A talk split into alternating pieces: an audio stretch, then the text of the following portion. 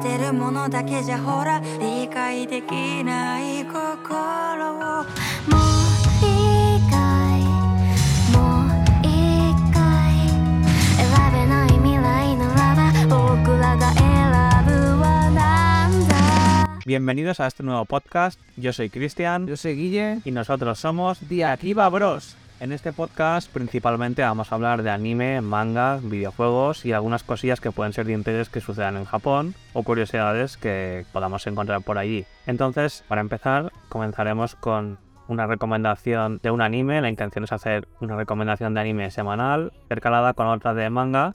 Y entonces, esta semana, pues empezaremos con el anime de Ha tocado Tengoku Daimakyo. Aquí en España está publicado por norma editorial bajo el nombre de Heavenly Delusion. Algunos lo conocerán, otros no, pero bueno, aquí estamos nosotros para comentar un poquito de qué van estos dos primeros episodios, un poco una sinopsis, así en general. En este caso, como hemos comentado, vamos a hablar de anime, ya que, como dice Guille, pues el manga está editado por norma. Y bueno, pues en los dos primeros capítulos, lo que hemos podido ver es que los protagonistas son unos adolescentes, Sí, dos exactamente, ¿no? dos concretamente parecen ser los que más destacan. Un chico y una chica que están en un mundo postapocalíptico, parece ser, destruido, y están buscando entre ambos un paraíso que no se sabe dónde puede estar. Pero claro, eso es lo que tú dices para empezar. Pero yo comenzaría con que son dos chicos que están en lo que parece ser un colegio, pero que están como encerrados en algún sitio. Pero claro, que ¿cuáles son los auténticos protagonistas? ¿Los de dentro o los de fuera? Ahí está la idea. Tenemos una escuela. En principio, claro, esto es un poco rollo como Promise Neverland. Claro, es una escuela con unos niños encerrados en un centro escolar. Y claro, no saben qué hay más allá de donde ellos Mm. viven. Y claro, por otro lado tenemos a estos dos chicos que están en el exterior buscando este paraíso. Claro, estas historias al final van a acabar interconectándose o entrelazándose de alguna forma. ¿Qué es el paraíso y qué es el infierno? Madre mía, ¿lo sabremos más adelante? Esperamos. En realidad, más que dos en el colegio, son un grupo de, de alumnos que, claro, tampoco sabemos si, al igual que nuestros protagonistas, que parecen ser los que más destacan, Mm. también tendrán su versión en el exterior post-apocalíptico ¿Verdad? o no, porque ya se dejan ver pequeñas cosas que se pueden interpretar como que podían haber más o no. Es un poco extraño, además de que al menos una criatura sí que hay, que parece que ha sido bastante afectada por el colapso que mencionan. Vale, una de las cosas interesantes que se ven en esta serie es que tanto uno de los protagonistas que están en el exterior como uno de los protagonistas que está en el interior son iguales. Y claro, este protagonista que está en el exterior está buscando un paraíso y se dan indicios de que a lo mejor este paraíso podría ser esta escuela donde están los niños, tal vez. Pues ya sabes, Cristian, que el chico tiene una misión, una especie de jeringuilla. Esta jeringuilla se ha de inyectar a alguien. Claro, o sea, tiene que inyectar a este niño que se parece mucho a él. Claro, pero ¿con qué objetivo? ¿Con qué objetivo? Claro, el protagonista piensa que es para ayudarle. Pero, Pero será realmente Claro, para, ser para matarle. para que solo haya uno realmente. Claro, que qué motivo tienen estos niños para estar dentro de este centro. Además, se ve ya que uno de los niños que está en este centro está enfermo, de algún modo, tiene una especie de marcas negras. Y en un flashback en el segundo capítulo se ve que la mujer que le dio, por claro, de estos dos chicos que están en el exterior, está el chaval, que es aquel que tiene que cumplir esta misión, y luego está la chica, que tiene que actuar de guardaespaldas de este. Claro, la chica recibe una misión de una mujer que también estaba infectada por lo que parece ser esta misma enfermedad. Sí, claro, esta enfermedad, ¿qué, qué, qué es lo que hace? Y esta la- mujer eh, lo que hace es eh, pedirle que haga de guardaespaldas de este chico para que pueda llevar a cabo su misión. y le da una pistola. Una pistola que lanza rayos fotónicos destructores de la muerte, que derrite cualquier cosa que se ponga en su radio alcance. Que menos mal que está capada a pocos disparos porque si Sí. Está reventadísima. Pero claro, esa pistola tiene una marca. Y esa marca estaba en una de las cajas, porque claro, estos chicos buscan un paraíso. Y claro, una... es- se encuentran a gente que vivió antes de este apocalipsis, entonces se quejan de que ellos son chicos que solo nacieron en el apocalipsis, no saben nada más. Claro, aquí está la gente que ha nacido pre-apocalipsis y post-apocalipsis. Claro, entonces la, la madurez y la, la forma de ser de la gente cambia al final. Claro, no, no han apreciado lo que era antes de que hubiera apocalipsis o que todo se hubiera destruido. De hecho, una, una de las cosas que nos enseñan es que los niños del colegio, estos que están encerrados, eh, dibujan un pez y es como se imaginan que sería un pez porque realmente no, no sabes cómo Hay uno porque no nunca. unos chicos de la escuela que se dedica a dibujar cosas que se imaginan. Claro, están encerrados, que lo único que saben es lo que, lo que está en su entorno, dentro del colegio, no saben nada más. Claro, se preguntan los profesores de dónde vienen. Claro, de dónde vienen ellos, eso es el exterior. Que claro, que es el exterior. Bueno, el protagonista le sabe, mientras que está haciendo el examen, hay ciertas preguntas y se le... ¿Hay algún problemilla con, con el iPad que tiene? Y así, le, le preguntan, ¿quieres ir al exterior del exterior? Y es cuando empiezan las preguntas que se hace el chico, de qué es el exterior. Y una de las amigas ha tenido sueños o premoniciones de que alguien va a venir a buscarlos y uno de ellos se parece a él. O sea que ya están conectando las dos tramas, como que en algún momento los dos protagonistas que están fuera van a ir a este colegio. De hecho, ahí podemos ver que ellos eh, ni se plantean que hay un fuera más allá de una especie de jardincito que tienen ahí, pero que tiene un muro que, que no, no ven más allá, que es como una cúpula así, en la que viven encerrados. Y bueno, al final del capítulo 2 podemos ver un gracioso plot en la historia, eh, que bueno, a mi parecer, si va por donde yo creo que puede ser, puede estar bien en los tiempos que corren, porque creo que hace falta un poco más de esto en la animación japonesa, porque también sabemos que los japoneses en general tienen una mentalidad un poco carca o, o, bueno, más, más tozudos o más machistas, sí. Y bueno, puede ser eh, interesante si va por donde parece que va. ¿Podemos comentar cuál es el, el tema? Yo creo que, que deberíamos de dejar que los espectadores lo vean y, y opinen por sí mismos, no, no demos eh, influencias a la gente. Entonces, bueno, esta serie, esta temporada, parece que tendrá, contará con 13 capítulos. Alrededor, sí. Y bueno, el manga actualmente está en curso, así que habrá que ver qué nos depara la serie. Y bueno, si disponéis de Disney Plus, pues podéis verla en simulcast, que Esta vez no había tanto problema como con Bleach o Summertime Render, que también fueron, claro.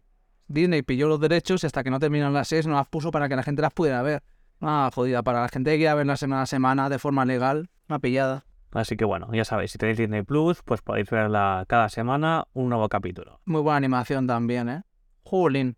Sí, la verdad es que al principio, cuando vi el tráiler, no me llamó especialmente la animación, pero después de ver los dos primeros capítulos sí que me ha, me ha sorprendido para bien y el opening es un muy buen tema. Estudio Higiene lo ha hecho bien, ¿eh? Y ahora cuando pillen Kaiju 8, esperemos que el año que viene... Está, ahí ma- está a la altura también de esta adaptación, porque tengo cuidado aquí.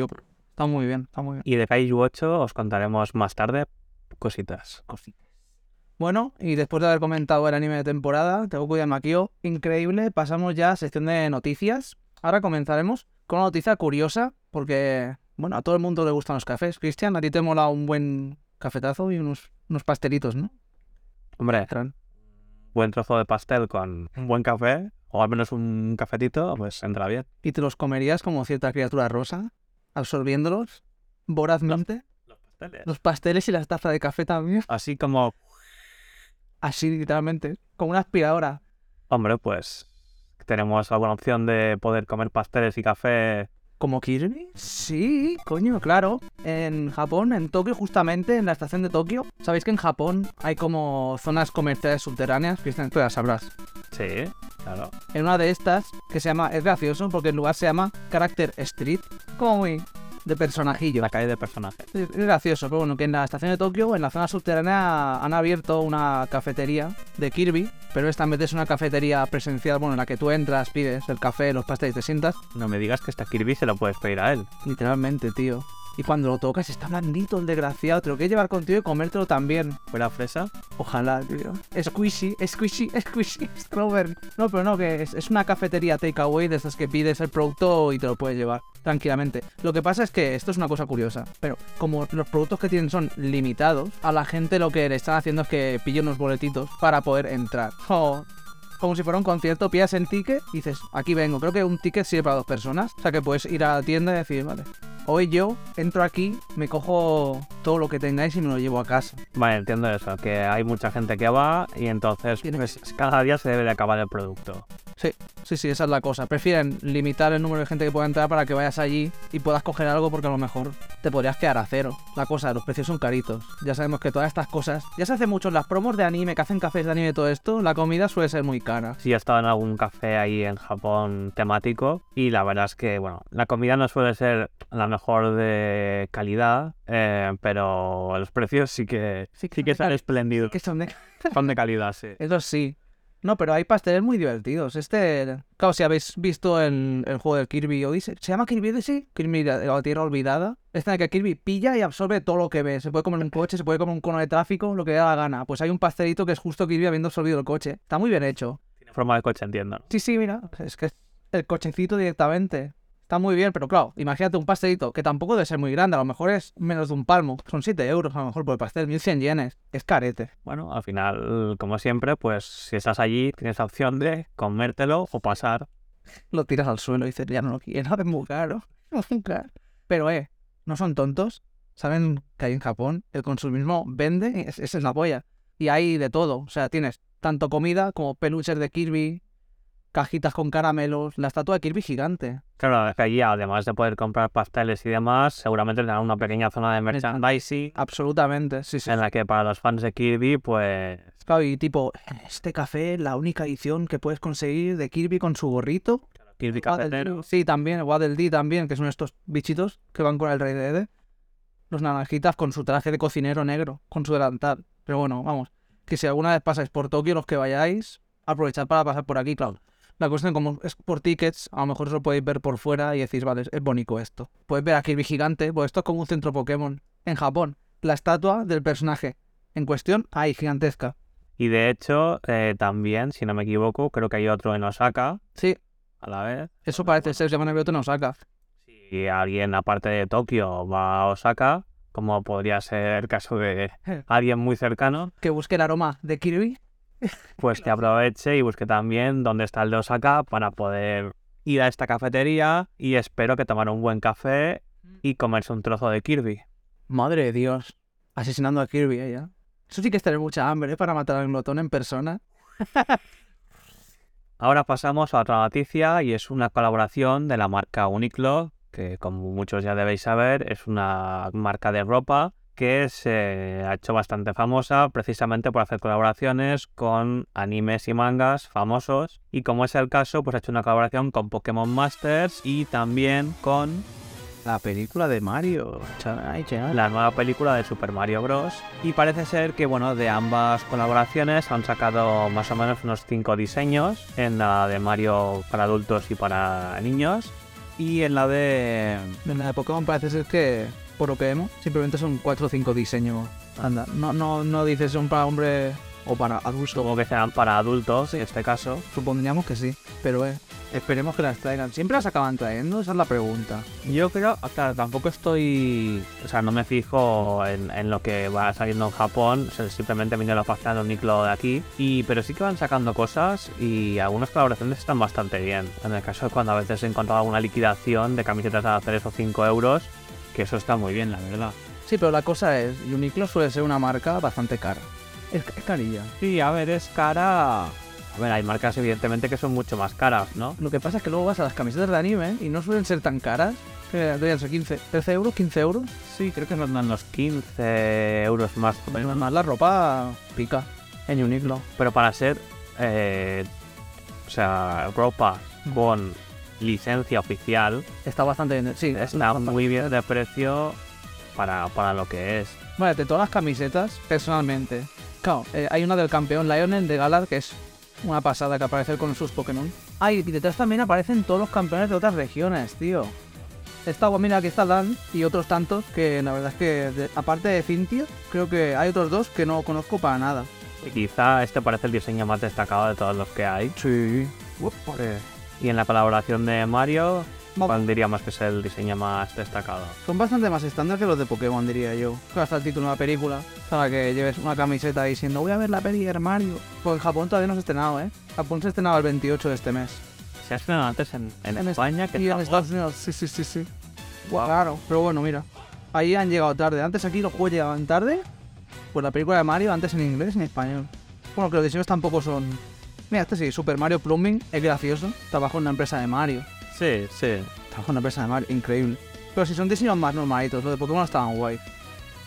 Y ahora Shingeki con los diseños que, que tiene preparados en Uniqlo España, tendré que pasarme para ver qué tal están, a ver si me agencia alguno. Y yo creo que hay una de la colaboración que ya está en curso ahora, de Shingeki no Kyojin, que la verdad es que creo que, que va a caer.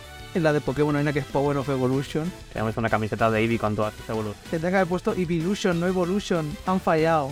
Han patinado la oportunidad. Literal. Pero parece además el I de- del modelo 3D. Qué gracioso. En vez de ser una ilustración, son los modelos en 3D. Es de Pokémon Stadium casi casi. Que además Pokémon Stadium está ya en el Nintendo Switch Online. Para quien se quiera partir la cara un poco pixelado. Pero no está en castellano. Y una pena. Pero, pero bueno, eso dejamos para las noticias de videojuegos. Pues sí, tocará. Y ahora pues nos adentramos ya un poco más en el terreno de live actions. No a todo el mundo le gustan los live actions de animes. Cristian, ¿alguna opinión al respecto? Death Note está bien.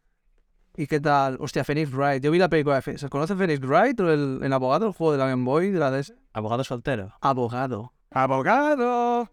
No, pero esa película fue, la dirigía Takashi Miike, que le gusta hacer las cosas así a lo bestia. Fue una película divertida, lo que pasa es que todas las películas live action, para mi gusto, a veces sobreactúan muchísimo. Los japoneses.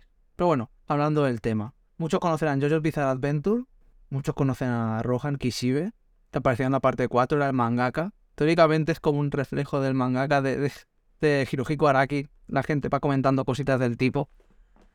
Es como su self-insert dentro de la serie, pero bueno, se hizo hace un par de años ya un live action adaptando lo de Rohan Kishibe ga Kanai, que es un spin-off de este personaje en el cual tiene varias aventuras en capítulos autoconclusivos. Está en manga, estuvo en anime en Netflix también, hace un par de años creo que se, que se hizo la adaptación, y más o menos al final de 2021 se, se empezó con, con esta live action, que adapta creo que en los mismos capítulos que adaptaba en anime. Pero bueno, en este caso es, en vez de ser episodios de televisión, han hecho una película para adaptar el capítulo de Rohan va al Louvre. Claro, Rohan de, pequeño estaba enamorado de una chica y esta chica le hablaba una pintura que estaba maldita, que todo lo que se acercaba a ella se iba a la mierda. Claro, pasan los años y de mayor él resulta que oye una noticia de que esta pintura está en el Louvre y por su amor de juventud y esto recuerdo dice, bueno, voy a ver qué pasa con esta obra y entonces esto relata estas peripecias de Rohan en el Louvre, a ver qué pasará si esta obra le, le va a dar por culo. La cosa es que esta obra actualmente aquí en España no se puede ver de ninguna forma. Sé que en, en, Amazon Prime de Reino Unido está disponible, pero como aquí las licencias van como van, a veces caen en tu territorio y las puedes ver y otras veces directamente pasan por encima de tu cabeza. Y bueno, ya no sé que quieras buscarla por otros métodos poco convencionales, pues no la vas a poder ver. Y siguiendo con los live actions, ahora tenemos otro en teatro, y en este caso es de X Family. Cuéntanos más, Guille. Vale, en este caso, la obra eh, teatral ya ha sido, bueno, proyectada en este caso no, ya se ha realizado tanto en Tokio como en Hyogo. Y lo curioso es que las últimas actuaciones que se van a realizar en Fukuoka el 21 de mayo, que ya está, bueno, sí, el mes que viene, se podrán ver online. Pero... El mes que viene, si lo estás escuchando ahora... Claro, claro. Ahora estamos en abril. El mes que viene, mayo. El 21 habrá dos de, las de las sesiones, una de las 12 de la mañana y otra de las 5 de la tarde, que se podrán ver en streaming.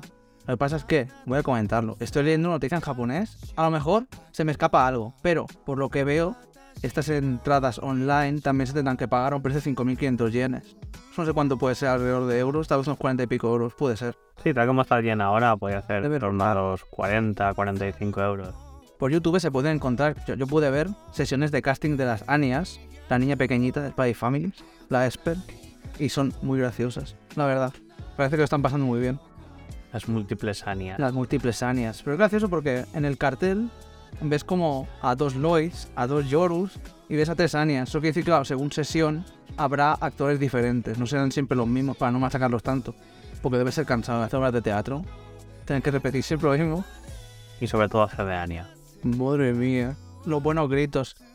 Y la cosa, si a alguien le interesa mucho, aunque sé que los Blu-rays en Japón están caros, pero en diciembre pondrán a la venta el Blu-ray de, de esta obra teatral. Por si a alguien le interesa muchísimo, pues a lo mejor se puede hacer con ellos si entra en Amazon Japón, posiblemente, o en Play Asia, podrá adquirirlo. Advertencia, este no es un podcast de live actions, pero la siguiente noticia también incluye otro live action. Y en este caso, Tokyo Revenger. Sí, nos han llegado nuestros amigos del Toman, han venido aquí para que os hagamos la promo. Que no se puede decir que no, te meten tremenda paliza, ¿eh? Te dejan con las piernas mirando a Cuenca. Los chicos del Manji van duro. Sí, pero esto está gracioso. La gente sabe, de Tokyo Revengers ha habido dos temporadas. La primera hace un par de años y la última que se, se emitió aquí en enero. La Noche Santa, la pelea en la Nochebuena. Pero bueno, esta película de Tokyo Revengers continúa donde lo dejó la anterior, que adaptó como la primera mitad de la primera temporada de Tokyo Revengers. Así que esta pues le tocará a esa segunda mitad, pero lo gracioso es que esta peli será, serán dos pelis. La primera se llama Destino y la segunda es La Batalla Decisiva. Pero se estrenan simultáneamente. Tercera, una en abril, el 21 de abril, la siguiente el 30 de junio. O sea, dejan un tiempecillo entre las dos. Se viene un buen cliffhanger. Fue un buen arco este. Fue un buen arco. Explican el pasado. Bueno, claro. Introducen a unos pocos personajes, tú que no has leído todavía. No puedo decir mucho. Tendré que ponerme al día. Es mucho por lo introducen a Baji. Es importante, ¿ves? En esta fotografía, claro, en el cartel promocional que han sacado es la típica fotografía que se hicieron en el momento de fundar el Tokyo Man Gigant. O sea, claro, tienes a Baji, tienes al, al Mikey, Pachin, Pachin, a Draken. Se me ha ido el nombre de este. Oh my god. Pachín, pachín. El más guay de todos, el que tiene el pelo blanco. Epic, my, my brother. Ese, ese hombre. Ese hombre. Y lo- Lo seré yo. Pero blanco. Hostia, nos han pillado. ¿Tú eres chino? Dos mil años más tarde. Vale, caray. El Mitsuya, ya está. Baji Mitsuya, Kazutora Draken, Mikey y Pachin, el más burro de todos. ¿Te acuerdas de Pachin que lo pilla la policía en la primera parte, en la primera temporada? Pues no sé, ¿eh? No me acuerdo. Se enfrentan contra Valkyria, creo. Joder, hace mucho que no veo Tokyo Revengers. Pero bueno, otra película más que se suma a los live action. Este gran mundo de los live action. Supongo que unos peores que otros. Kenshin, por lo que eran buenas las de Kenshin. Y las de Hintama también. Lo que pasa es que, uff, yo soy easily cringeable. Y ahora pasamos con Berserk. Madre de Dios. Ya sabéis qué pasó con Miura hace dos añitos. Falleció. El pobre, el manga estuvo un tiempo parado. Hasta que uno de sus mejores amigos tomó un poco el relevo del estudio Gaga, que era el estudio de Miura. Entonces comenzaba otra vez a dibujar la obra. Con lo que Miura legó a su mejor amigo la historia que le, le contó y a ver cómo sale la cosa. El punto es que el tomo 42 de Berserk ya se ha anunciado. Por fin eh, se estrenará el 29 de septiembre. Bueno, estará- será publicado el 29 de septiembre en Japón. Será el primer tomo que se publica con los capítulos nuevos que, que ha dibujado este mejor amigo de Kentaro Miura con, con el estudio Gaga. La cosa es, saldrá la versión normal, pero también una versión especial. Esto, si alguien consiga reservarla, es muy suculenta. Es una estatua, más o menos 10 centímetros de alto, de Gaz con su armadura Berserker. Pero sale carita esta edición. Creo que eran 7.900 y pico yenes. Ser eso, 50-60 euros. Claro, la edición normal a lo mejor te cuesta 6 o 7 euros. La otra verdad es que para ser una edición especial es carilla. Tú pagarías por eso una... Pagarías tanto por una edición especial. A ver si, si realmente te gusta mucho la serie, eh, yo creo que los auténticos fans, si tienen sitio donde poner la figura, yo creo que la van a coger. Y más después del lamentable deceso del autor, creo que aún tendrán más, más ganas de poder comprar merchandising sobre este manga. Lo escuché, esto era por pedido, o sea, tenías que reservarlo tú. Supongo que quieren saber cuánta gente va a reservar esta edición para hacer el número de estatuas necesarias y que no sobren. Pero en tauritos. Y la estatua está muy chula, ¿eh? O sea, es un busto muy guapo. Pero venga, nada, ahí está la noticia. A ver cuándo va a salir el tomo en España, eso también, ¿sabes? Septiembre en Japón. Aquí, pues podemos esperar a lo mejor tres o cuatro meses para que salga. No sé cuál va a ser la velocidad de traducción, pero bueno. Igualmente, ¿cuál es el número que publica? Creo que está publicado hasta el día hasta el 41. Creo que era el último que publicado no hace tanto. Además. Pero bueno, un buen tomo Berserk siempre está rico. La verdad. De dibujo cambia un poquito. Con el artista nuevo, un poquitín, pero. eh, Está bien.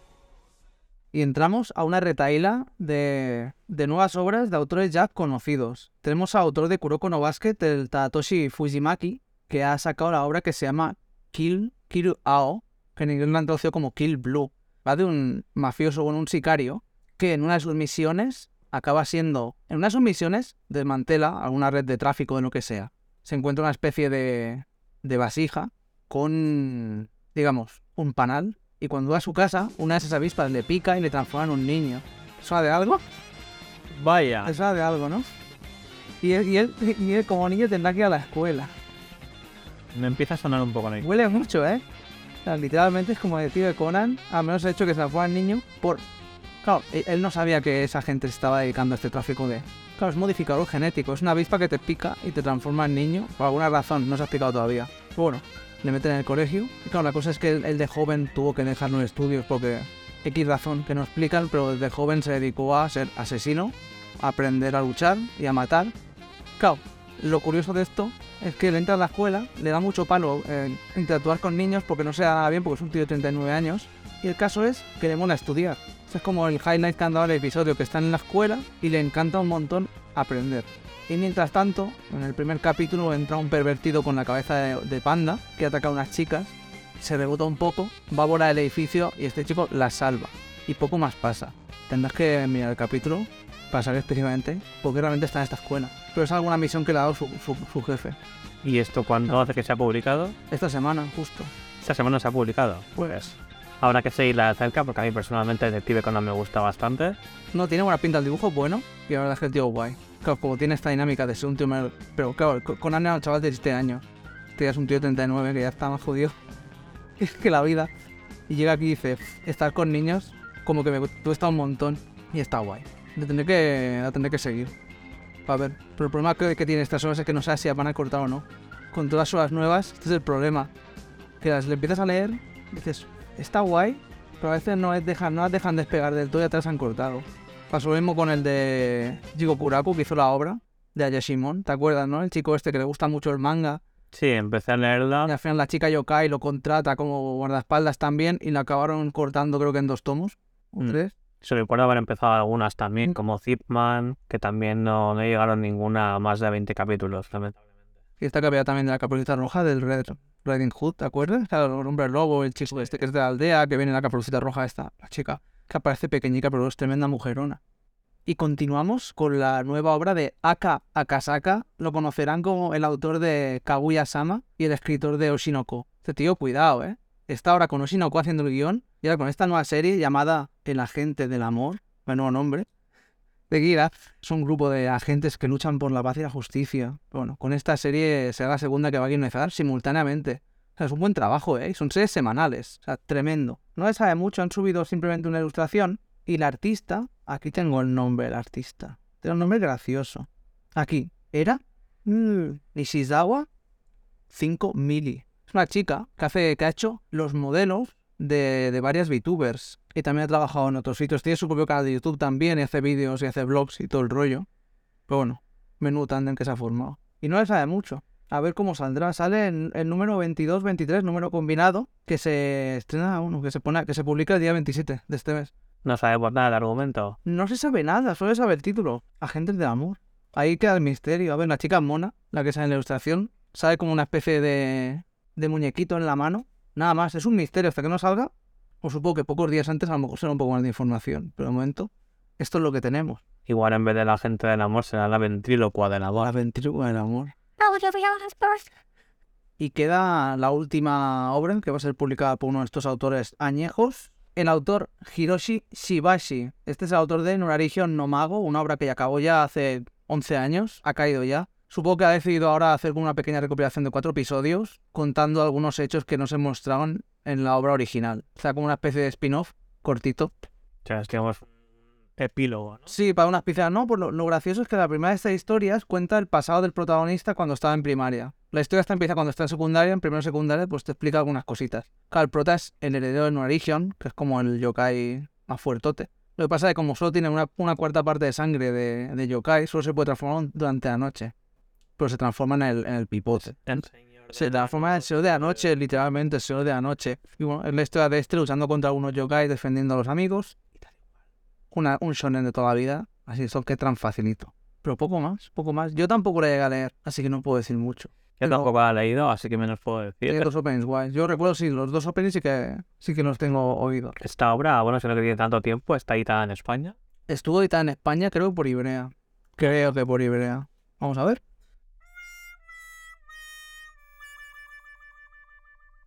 Uop, pues viéndolo, no, parece que fue publicada por Norma Editorial. Madre de Dios, ha caído ya desde esta hora.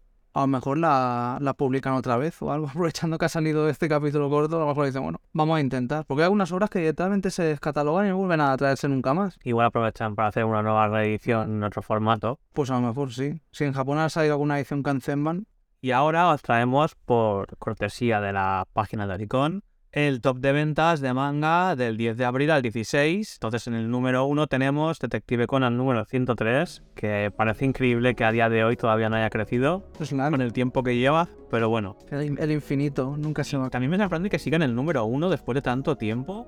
Debe ser porque has, has estrenado un número esta semana. Posiblemente. Por lo que he visto en los datos, la semana pasada no estaba. Es sorpresivo que se mantenga en el número 1 de ventas. Ya, bueno, ya sabemos que los mangas en general, las ventas han decaído un poco y se está pasando mucho a formato digital. Pero bueno, aquí está, en el número 1 Detective Conan. Como Doraemon infinito, nunca se va a acabar. Pasamos con el número 2, que es Spy X Family, con su tomo número 11. También se estrenó justo la semana pasada. Estos tomos hablamos de unas 200.000 copias o por encima. Vale, ya pasamos al número 3, que ya pasan a debajo de 100.000, con, eh, con Jiki no Thatchbell. Gashbell, sí. Ya, así, aquí se tradujo como Thatchbell en vez de con. G. Pero esta es la segunda parte, ¿eh? Es la segunda parte de Thatchbell. Sí, sí, sí. El tomo 2 ya. El tomo 2 de la segunda parte. La verdad es que deberían leer la primera, no la he leído. No estaba mal, llegué a cierta parte y la verdad es que era entrañable. Seguimos con el hombre motosierra, quien todos conocéis, Chainsaw Man, con su número 14, también con unas 87.000 copias vendidas. Madre mía. En el número 5, un manga desconocido. Encuéntrame. Ay, tremendo. En el número 7 eh, tenemos a Blue Lock con su número 23 y que parece que sus ventas han subido, pese a que son solo de 37.000, que bueno, son pocas, pero tampoco son tan pocas. Y es que al final los que venden mucho son los ya conocidos. A no ser que mete un petardeo como Kimetsu no Yaiba cuando empezó el anime. Bueno, cuando acabó el manga de Kimetsu no Yaiba las ventas fueron estratosféricas. Una cosa nunca vista. En el número 11 tenemos a Jujutsu Kaisen número 22, otras de las que tengo pendientes de ponerme al día, con casi 25.000 copias vendidas. Ah, mira, Osama Ranking está puesto número 13. Osama Ranking en el puesto 13, como dice Gui. Vamos a ver que están haciendo la, la segunda temporada. Temporada cortita de 10 capítulos, creo. con su tomo número 16 y 21.000 copias vendidas. Pues seguimos con One Piece número 105, otro de los más longevos que hay. Y con 21.000 copias, que no está mal. Bueno, Blue Lock, episodio Nagi 2. Debe ser un spin-off. En el puesto 16. Tiene pinta eso de ser un spin-off de Blue Lock, lo que pone que es el segundo tomo, con 21.000 copias vendidas, que no está mal. Sakamoto Days, con su volumen número 11, otra de mis favoritas. Ha bajado al puesto 18, pero aún así sigue estando en el top 20, con 19.600 copias. Nada mal. Y estos son los más destacados del top 20 que tenemos. No está yo, Yomushi Pedal estaba en el último puesto. Que también tela, ¿eh? Lo, lo nada que es Yomushi Pedal. Tiene varios animes. Os comentamos, como siempre, las que para nosotros son las más destacadas, ya que algunas aquí Sí, algunas se desconocen Algunas no se han publicado en España. y al no estar editadas, pues todavía menos conocidas, pero esperemos que en el futuro se den más a conocer y de esta manera pueden llegar a nuestro país. Y ahora pasamos con el top 10 de animes de la semana del 7 al 14 de abril. En la primera posición tenemos a Oshinoko, que en su estreno tuvo un recibimiento absolutamente fantástico, una repercusión en redes sociales bastante grande. Ser el top 1 en trendings, tío. Increíble. Una hora- una hora y 29 episodios, ¿eh? Casi una película. Habrá que verlo, la verdad es que la animación promete bastante, El estilo de dibujo tiene muy buena pinta, así que no es de extrañar que esté en el número uno por algo. En el puesto número 2 tenemos a alguien que, vamos, bueno, un anime que no hace falta ni presentarlo. Demon Slayer, en su arco de la vida de los herreros, se está poniendo la cosa bien. ¿Los has visto ya? Pues ¿Así? no, vi la película, pero tengo que seguir ahora con lo que se está emitiendo. Aún no ha pasado nada extremadamente grave, pero cuando empiecen las tortas, sabemos que el estudio no va a decepcionar. Se, se romperán las caras, pero bien, bien de frames y bien de graphics. Seguimos con el número 3, Loving Llamada at Level 999. Y continuando en el puesto número 4 tenemos a Tengoku Daimakyo, el anime que hemos recomendado esta semana y que espero que le echéis un ojo. En el número 5 tenemos a Hell's Paradise y Gokuraku, otro de los animes de temporada, del cual yo me he leído el manga y puede estar bien. Yo solo llegué creo que a los dos tomos, tendría que retomarlo, ¿crees que sí? A ver, Artísticamente me gusta bastante. Después ya fueron 13 tomitos. Y en el puesto número 6, Doctor Stone New World, la nueva temporada de esta gran saga Doctor Stone. No sé si lleva tres temporadas ya con esta, pero lleva ya varios años. El manga se acabó, así que esto debe estar ya cerca de, de llegar al final, posiblemente.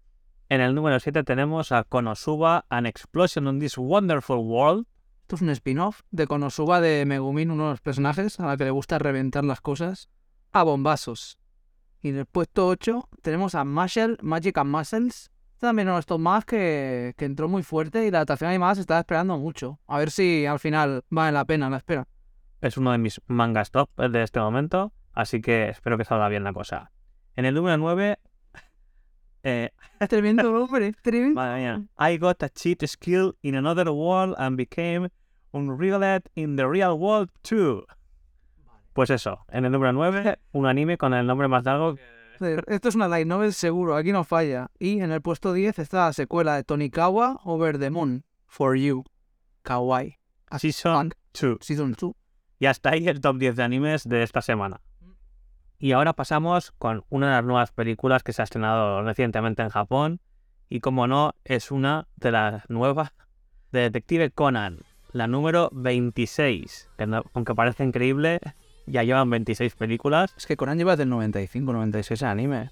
Es decir, es una ya tiene casi 30 años en anime. Y la película se titula Urogane no Submarine, que se traduciría algo así como el submarino de hierro.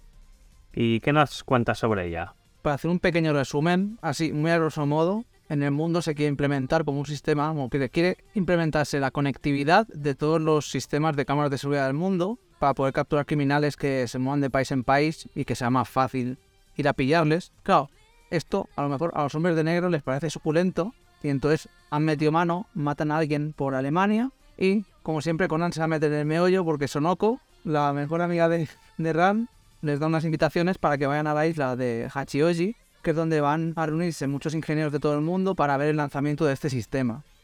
Y como no, los hombres de negro matan a alguien en Alemania y le aparecen por aquí y la van a liar parda, seguro, pero no. Y en resumen, Conan aparecerá por allí y se va a liar parda. Siempre que está Conan tiene que pasar algo, Kogoro acaba sobando siempre, no se enterará, pero todo gana. Y en sus tres primeros días de estreno ha recaudado 23,4 millones de dólares. Casi nada. Es una buena suma.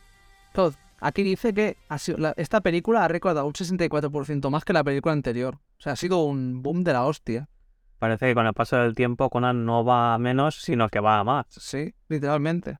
Continuando con las movies, aquí tenemos a Slam Dunk The First. Esta peli se estrenó en Japón ya en diciembre del año pasado, pero a día 4 de abril de 2023 tiene unas ganancias acumulativas de 12.000 millones de yenes, bueno, casi 13.000 millones de yenes. Eso se traduciría en 96,99 millones de dólares. Es un pastizal. O sea, la película ha sido bien recibida. Y Takehiko Inoue se dedicó él mismo, bueno, se creo que ha sido el director de la película incluso. O sea, que ha puesto toda la carne al asador para que salga lo mejor. Adapta a los. Bueno, debe ser último arco o últimos arcos del manga. ¿Te acuerdas de cómo iba más o menos? Porque el anime acabó y le faltó por adaptar algo más. No sé si al torneo al final nacional. Ahora mismo estoy en blanco. Debo decir, muy a mi pesar, que no he visto Slam Dunk. Pero sí que es verdad que me suena que le falta por adaptar eh, un torneo o alguna cosa así final. Muy parecido con Haikyuu, que pasó algo similar. Y bueno, esperemos que este año pues llegue por aquí esta película. Estaría guay, podría verlo al cine, a ver. Quiero ver cómo está el 3D, porque está hecha toda en 3D. Pero en los trailers se ve que utilizan alguna cosa en la forma en cómo pintan los personajes que le da un toquecillo un poco más rústico. Pero eh, que es la película número uno, eh, bueno, en, en su opening, en diciembre, la, la, la película que más recaudó en su semana de, de estreno. Epic, Fernanda, nunca falla. Y como última película, en este nuestro podcast de hoy es Suzume no Tojimari. Aquí en España se conoce solo como Suzume. Qué misterioso. ¿Quién será esta Suzume de la que están hablando? Visto lo visto, en su estreno ha quedado en el tercer puesto, solo por detrás de Super Mario Bros. y El Exorcista del Papa. Tremendo. Y por delante de Dungeons and Dragons. O sea, está bien. Para un estreno anime en España, siendo que Super Mario Bros. lo ha reventado en taquilla y El Exorcista del Papa. Uy, también.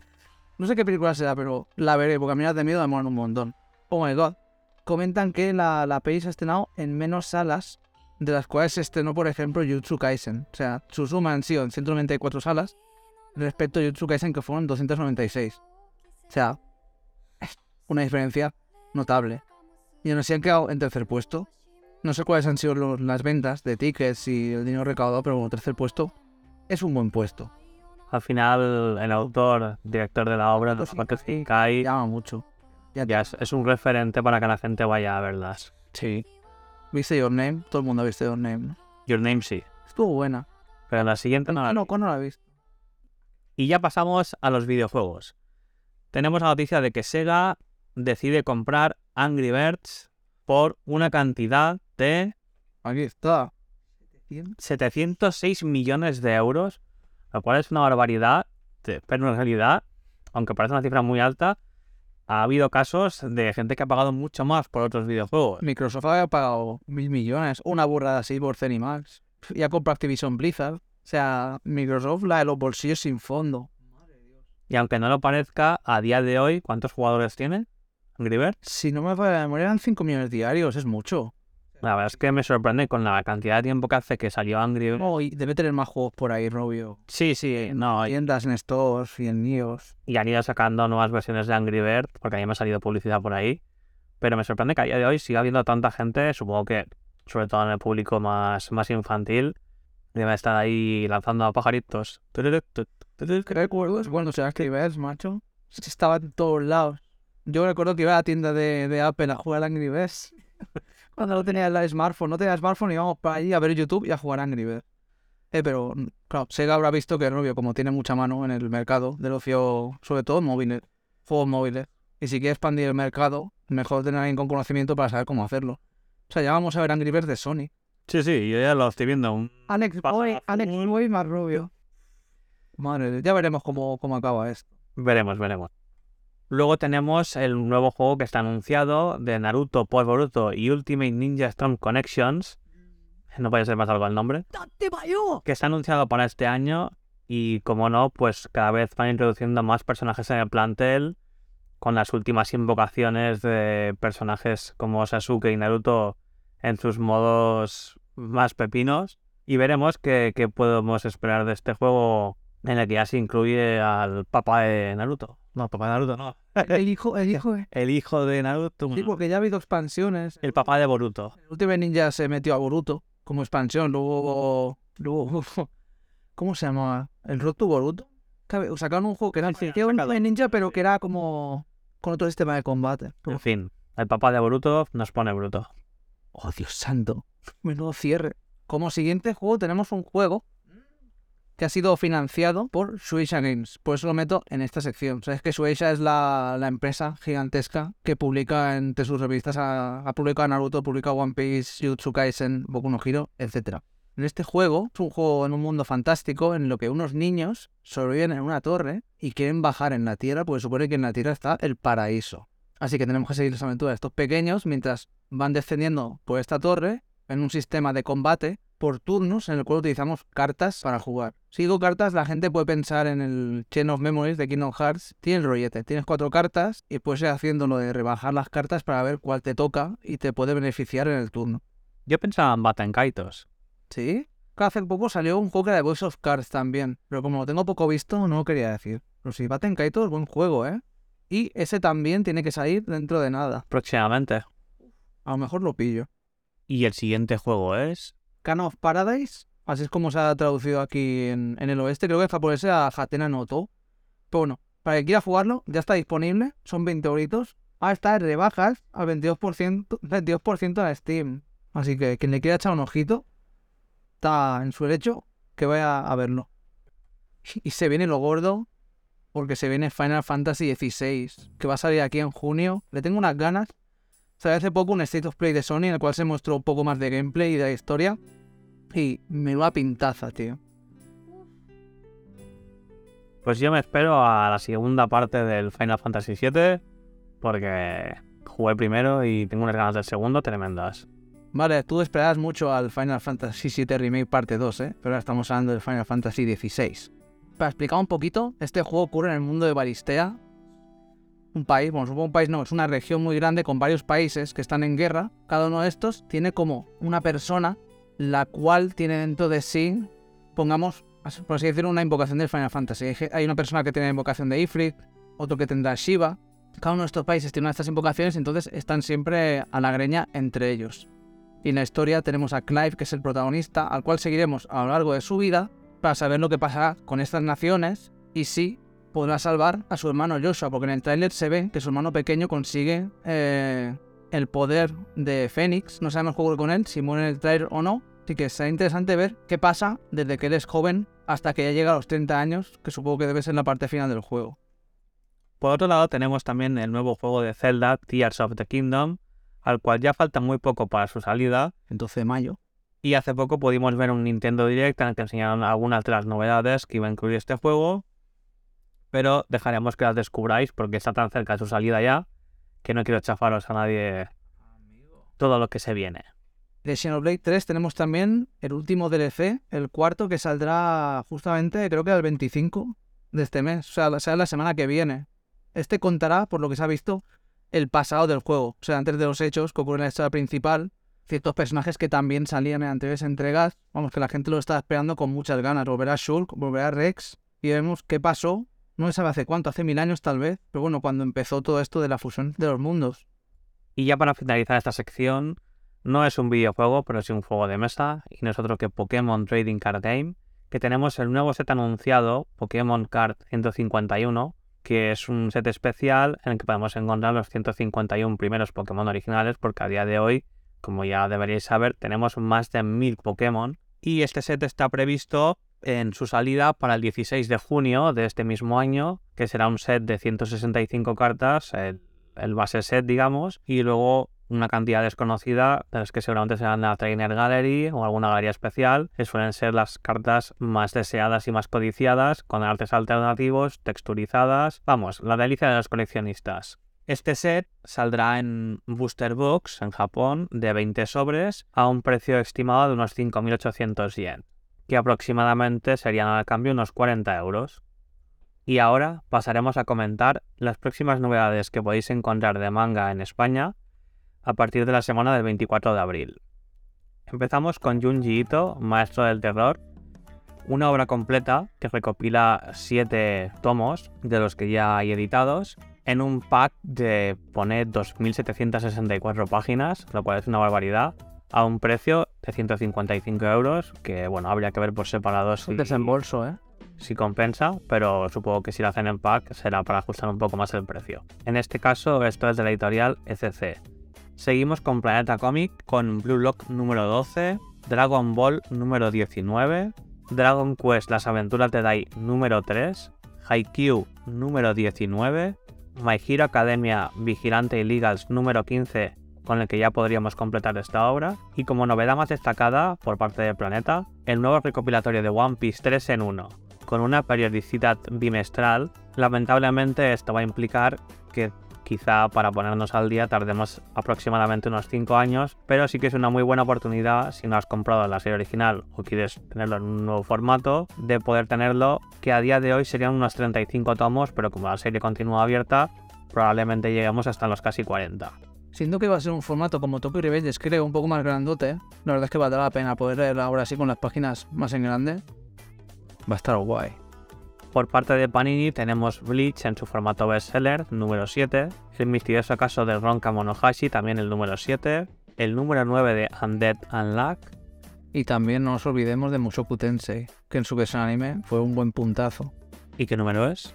En este caso es el número 9.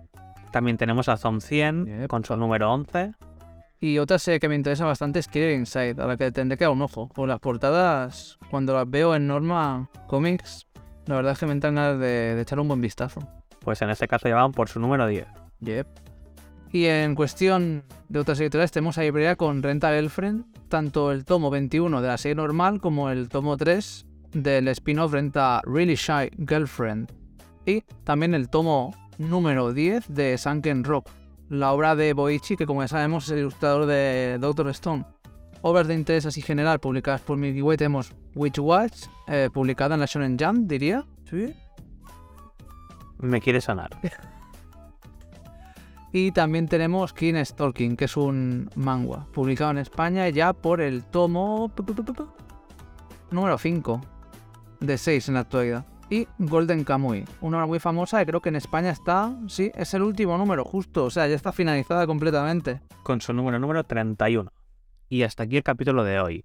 La semana que viene podéis encontrar a mitad de semana una nueva sección que llamaremos Alerta Spoiler, en el que comentaremos los últimos mangas que estamos leyendo y así poder comentar con vosotros nuestras impresiones sobre estos. Así que os esperamos la semana que viene en...